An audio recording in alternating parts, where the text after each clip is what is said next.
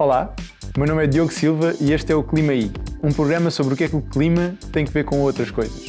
Nós, no fundo, fomos criados porque acreditamos que é possível um mundo justo, sem crise climática, e também acreditamos que esse mundo não só é possível, como já está a ser tornado possível e que tu podes fazer parte desse movimento. O que nós estamos a fazer neste momento é uma série de episódios piloto, estamos só a começar e é crucial percebermos se temos o teu apoio ou não e por isso o que gostávamos de saber era se tu podias seguir-nos, se tivermos o teu apoio, ou se não tivermos, por favor, vem comentar e vem nos dar sugestões, vem nos dizer o que é que podemos fazer diferente para que possamos fazer desta uma conversa contínua contigo desse lado. Por isso, vamos começar com o próximo episódio? Vamos a isto. Obrigado.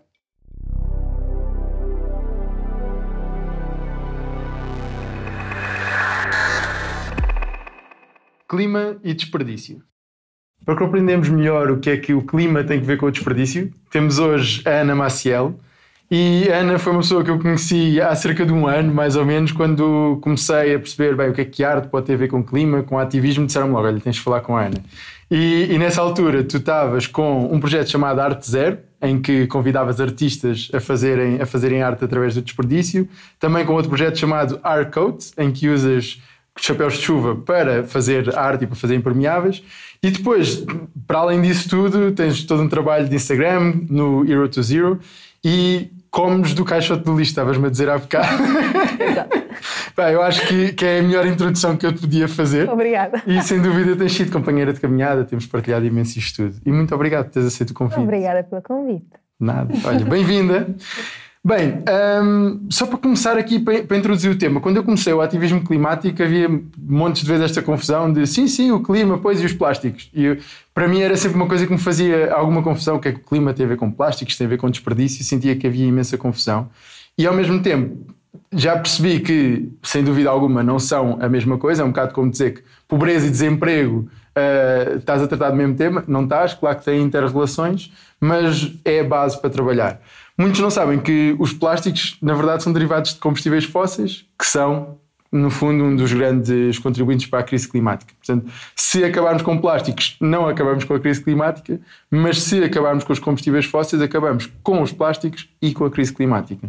Tu sabias destas ligações quando começaste a reduzir o teu desperdício? Como é que tu chegaste até elas? Por acaso não sabia no início. Eu comecei a mudar o meu estilo de vida quando me mudei para Lisboa, isso foi em 2017, mais ou menos um, mas ainda não sabia muito sobre o real impacto uh, dos gases de efeito estufa, não sabia uh, o real impacto das alterações climáticas e, e, e, do nosso impacto no planeta.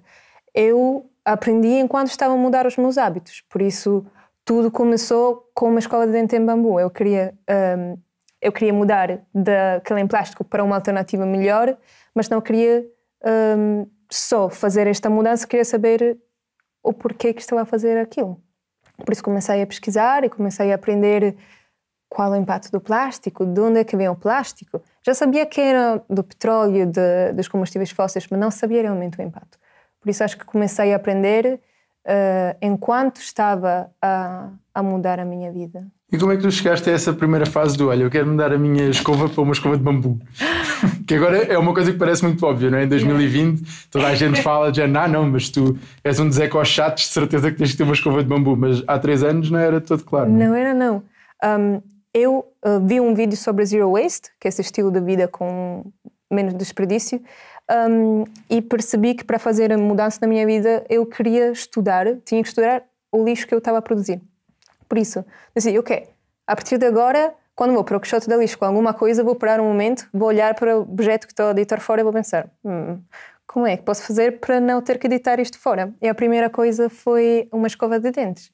Por isso, já, já estava, fui até o caixote e pensei, hum, tem que haver outra forma para eu não ter que editar isto fora. E fiz uma pesquisinha e, e encontrei outras alternativas, aquele em bambu parece-me uma ótima alternativa, porque é uma planta que cresce super rapidamente, não precisa de pesticidas ou da ajuda de, de homens. Uh, por isso achei que era uma alternativa ótima. E como é que foi o teu caminho desde aí até agora? Ah, é, é uma mudou. mudança contínua.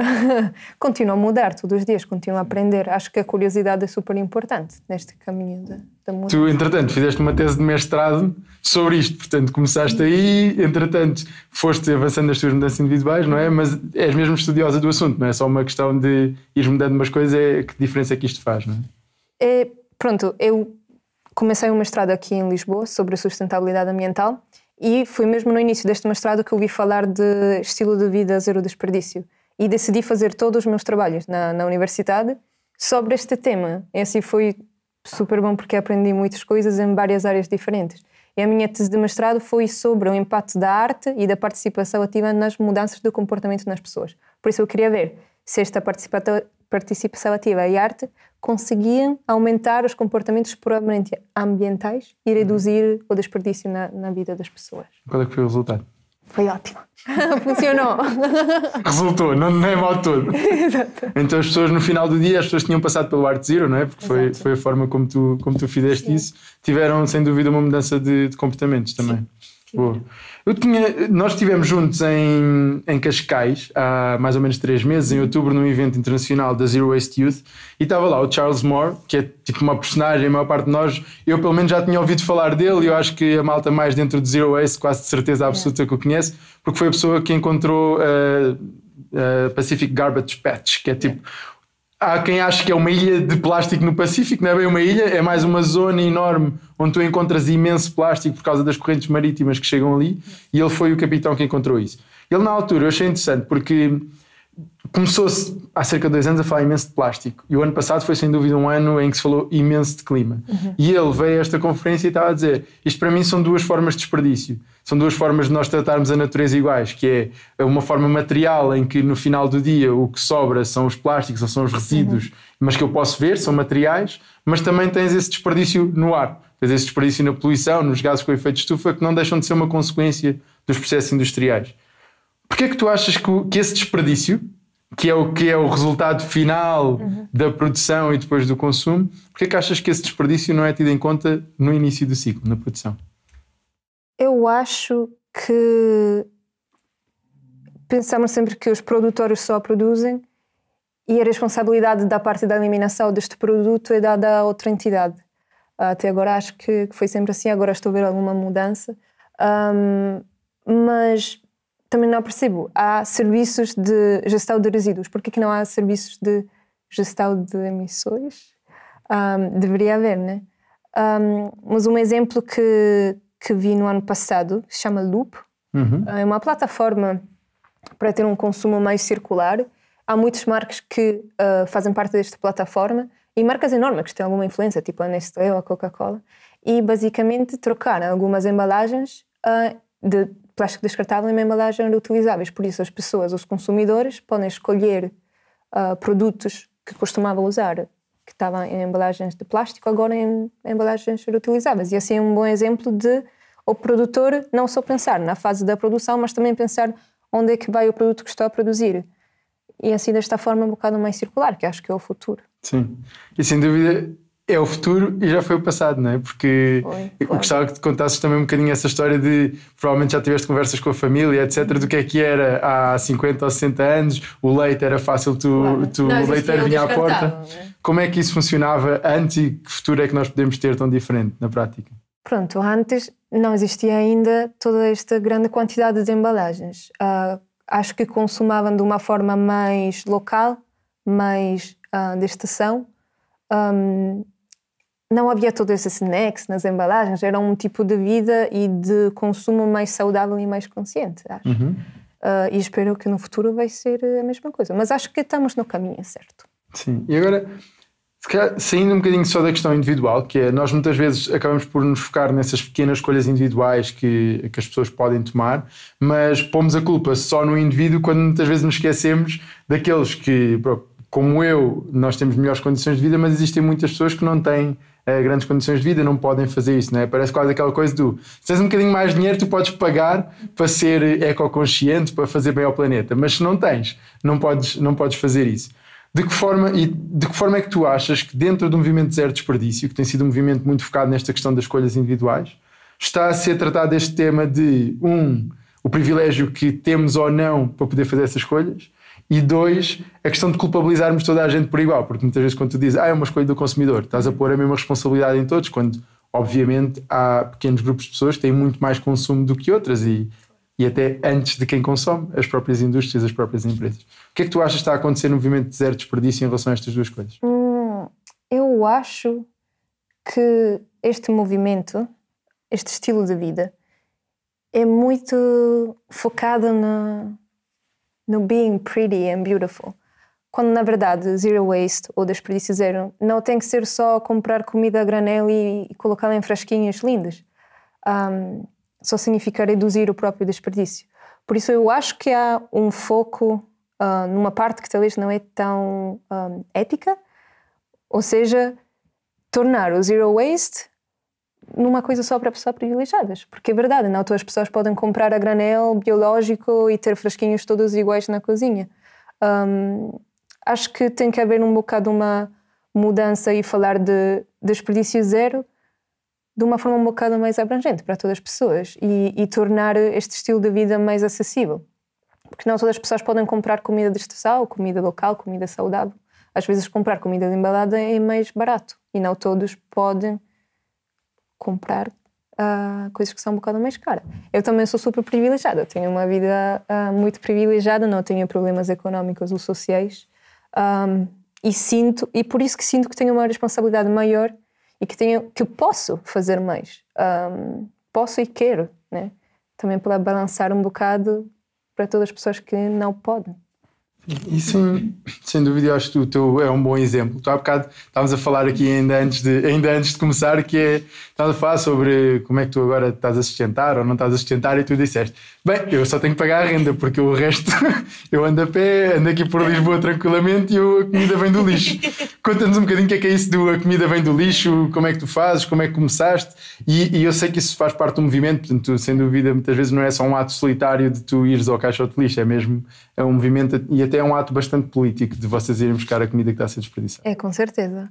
Então tudo começou há um ano, mais ou menos. Uma colega do apartamento convidou-me a experimentar este dumpster diving, que em português acho que se chama respiga. Um, então eu sou super curiosa, por isso aceitei o desafio e fomos fora de um supermercado à noite a ver o que é que este supermercado deita fora. E o que encontramos foi quantidades de comida uh, enormes e foi muito assustador para mim. Este foi a minha primeira vez e encontramos uns cinco caixotes assim grandes, cheios, cheios de comida, mas comida em muito bom estado, não era comida estragada ou feia. Era uma comida muito boa que merecia de ficar dentro de um supermercado. Um, por isso, eu decidi uh, transformar este dumpster diving num ato político, com certeza. Comprometi-me a partilhar muito sobre este tema e falar o mais possível sobre este tema, porque acho que mais pessoas falarem disso, mais os supermercados vão mudar e mais vai mudar no topo. Né? Eu acho que o topo muda quando muitas pessoas começam a falar e começam a pedir para a mudança.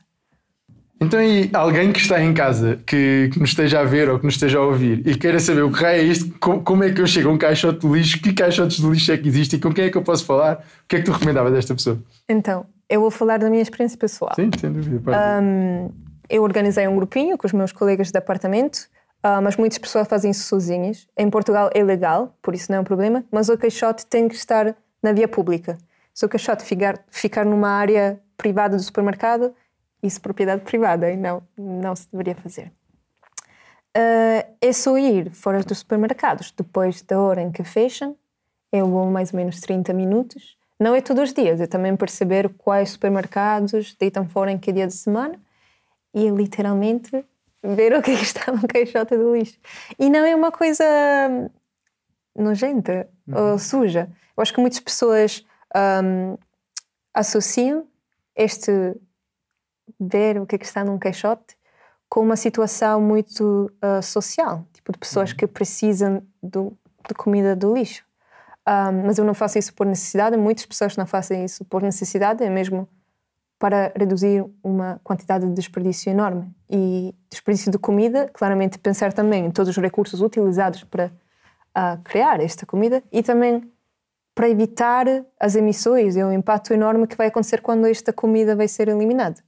Porque os caixotes nos caixotes há comida, há plástico, há vidro e quase sempre está tudo misturado. Isto significa, acho eu, que vai acabar tudo no mesmo sítio. Que é um aterro. Que é um aterro ou incineração. É comida num aterro um, é um tipo de material que consegue degradar-se de uma forma anaeróbica, porque num aterro não há muito oxigênio. Uhum. Mas o que é que acontece?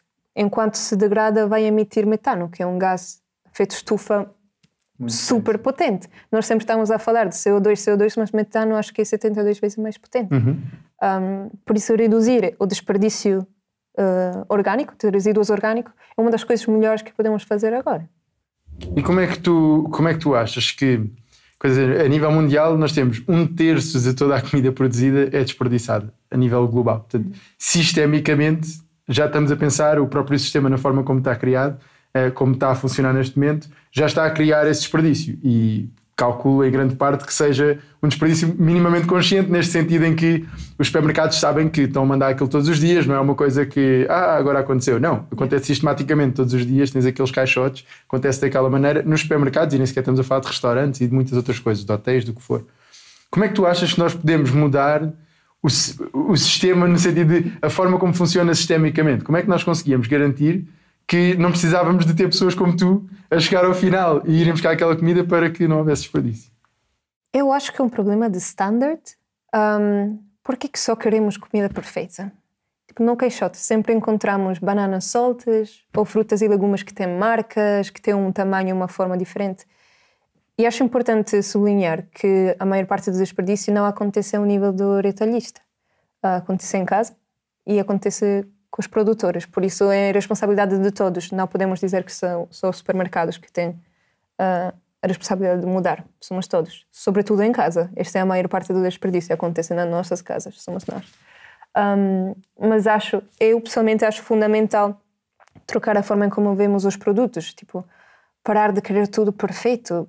Perfeição não existe na natureza. Né? Se as maçãs têm tamanhos diferentes, porque tem que ser assim. Por isso, muito desperdício acontece durante a fase de produção, quando já sabem que alguns produtos não vão ser comprados pelos supermercados. Acontece no supermercado, quando os consumidores não compram os produtos que ficam um bocado mais feios, então eles têm que deitar fora. Claramente poderiam fazer muitas coisas, tipo hum, aumentar os descontos, uh, participar uh, com as apps tipo Too Good To Go ou a Phoenix, que ajuda muito na redução do desperdício alimentar criar cabazes, como fazem já, eu vi na, na Grã-Bretanha. Fazem cabazes de produtos ao fim do dia, que são um bocado mais feios, que sabem que vão ser deitados fora, com um preço muito acessível. Por isso, isso ajuda na parte ambiental, mas também na parte social. Ok.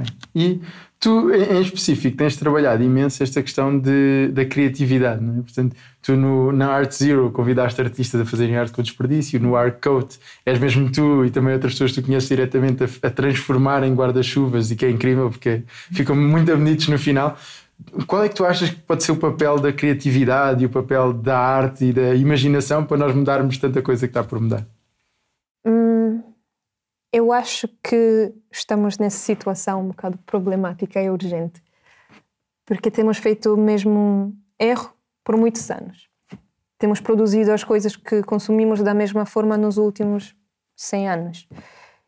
Por isso acho que a criatividade e a imaginação é fundamental para pensar fora da caixa, que é a forma como temos produzido as coisas, e repensar a forma em como as produzimos e consumimos. Um, por isso acho que é mesmo importante ter pessoas que pensam de uma forma um bocado diferente para mesmo repensar o sistema inteiro. E como é que nós conseguimos chegar a essas pessoas? Que pessoas é que tu conheces? Quem é que tu recomendas? Hum. Se alguém estiver a, a, ouvir ou a ver que queira saber. Pá, eu gostava de falar com essas pessoas que pensam fora da caixa e fora da embalagem, né? Um, pessoas que me inspiram na área do Zero Waste, uhum. uh, são vários. Em Portugal, um, a Catarina Barreiros, que dá dicas super boas no Instagram todos os dias. A Maria Granel, que criou um sentido de comunidade incrível e sempre partilha muitas coisas. Queres explicar quem é, que é a Maria Granel? Porque não é uma pessoa, não é? Não é uma pessoa, não. É, a pessoa conhece. é a Unice um, e fundou a Maria Granel com o marido dela, que é a primeira loja a granel e biológica de Portugal. E, mas não faço isso. Uh, mesmo cria um, uma comunidade e partilha todos os projetos. Ele sempre me apoiou em todos os meus projetos. No Arte Zero fazia parte do júri e mesmo ajudou-me a espalhar a voz sobre os meus projetos. É muito, muito giro. Um, mas há, há, há vários. Um, eu vou, posso partilhar estas, estas contas no meu Instagram. Boa, e tínhamos aqui uma última pergunta também, que é para quem nos está a ouvir e quiser saber como é que pode fazer mais, o que é que tu recomendas, onde é que tu achas que as pessoas deviam informar, como é que se podem juntar, o que é que podem fazer? Uh, eu pessoalmente acho que há muitas pessoas incríveis no Instagram e nas redes sociais, algumas que já, que já disse. Um, na área do desperdício zero, um, o Zero Waste Youth, que é a uhum. Juventude e Lixo Zero, começou no Brasil, mas agora já, já está a crescer em Portugal. Um, a mãe do Lixo Zero Estilo de Vida é a Bia Johnson, é a conta dele é Zero Waste Home, e acho que é, é, é muito giro aprender um, dela. E também, para falar de Zero Waste, não só no estilo de vida, mas também como mais sistémico, é a Zero Waste International Alliance, que acho que dá boa informação. Pronto, então ficamos com essas recomendações todas. Olha, muito obrigado por esta Obrigada conversa. Isto é sempre um bocadinho curtido, mas também a ideia, a ideia é esta. Tens alguma mensagem final, alguma coisa que quisesses dizer? Claro, sempre coisas para dizer. Um, eu queria dizer, please, pessoas, fazem alguma coisa. A mudança não tem que ser enorme e não tem que ser right now, mas passinho a passinho sem ser overwhelming, a mudança acontece. Por isso é começar hoje com uma coisa pequenina e amanhã com outra coisa pequenina e, e let's do it. Obrigado. Obrigada, Ela. Se gostaste, o nosso Instagram é clima e outras coisas. Portanto, podes ir lá, podes comentar, podes também seguir-nos através da tua aplicação favorita de podcast e, no fundo, garantir que nós começamos esta conversa e que continuamos com a conversa do teu lado. Isto são só uns episódios piloto, portanto, queremos mesmo saber se faz ou não sentido nós continuarmos. Este programa é apresentado e produzido por mim, Diogo Silva, tem uma música e som da Patrícia Melville, tem o vídeo do Miguel Rocha e do João Alves, que vocês não estão a ver, mas estão aqui à volta, e também tem o design gráfico da Karina Figueiredo e da Carolina Sacoto. Nós queremos fazer este caminho contigo, acreditamos que isso é o que faz sentido e acreditamos que é possível um mundo justo fora da crise climática. Por isso, temos por aí. Até já.